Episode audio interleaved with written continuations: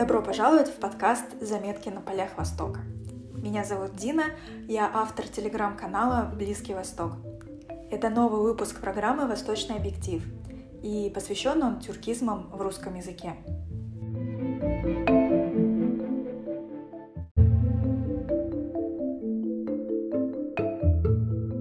На сегодняшний день в русском языке насчитываются сотни слов, имеющих тюркское происхождение. Они используются для описания всех сфер жизни. Широкое распространение тюркизмов объясняется тесным контактом тюркских народов с русской культурой и бытом на протяжении разных исторических периодов.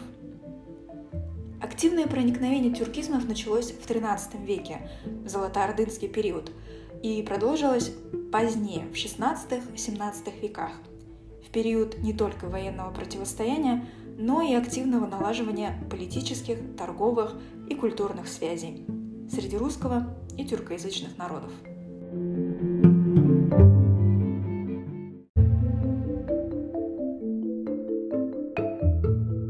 Тюркские слова до монгольского периода.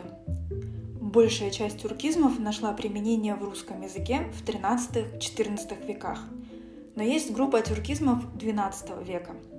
Это богатырь. Название героя Былин происходит от древнетюркского «батур», значение слова «смелый», «герой» или «военачальник». Орда. Первоначальное значение слова «орда» – союз кочевых племен или банда, беспорядочная толпа.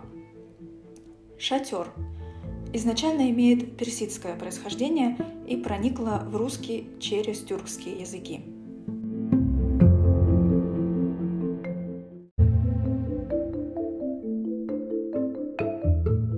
Тюркизмы эпохи Золотой Орды.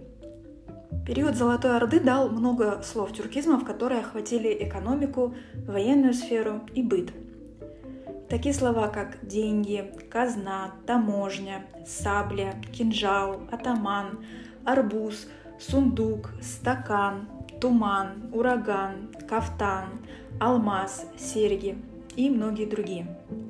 Немного подробнее. Например, слово «караул».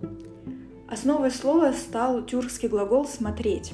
У тюркоговорящих народов слово «караул» означало «дозор» или «стража». Деньги – Слово «таньга» у тюрков означало любую монету, сделанную из серебра. Также в нескольких тюркских языках, в киргизском, узбекском, казахском, корень этого слова имеет второе значение «белка». Объясняется это тем, что в древности пушнина часто использовалась людьми как валюта. Хозяин изначально появилась в персидском языке «хаджа» означает «господин», откуда и перекочевала в тюркские наречия – казна, заимствована из тюркских языков, где казна означает сокровищница. От слова тамга происходит современное слово таможня. На товары, облагаемые податью, ставился знак тамга. И таких слов очень много. Балбес, балык, башка, беркут, кавардак, кизил, колпак, кушак, ханжа, шашлык. Перечислять можно довольно долго.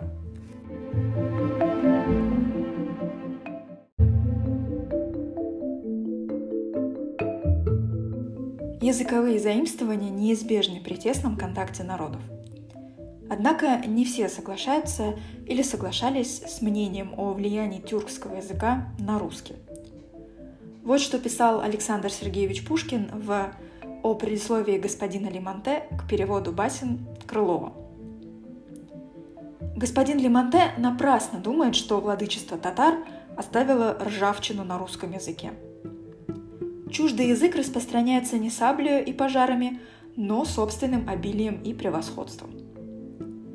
Какие же новые понятия, требовавшие новых слов, могло принести нам кочующее племя варваров, не имевших ни словесности, ни торговли, ни законодательства? Их нашествие не оставило никаких следов в языке образованных китайцев. И предки наши, в течение двух веков стоная под татарским игом, на языке родном молились русскому богу, проклинали грозных властителей и передавали друг другу свои сетования.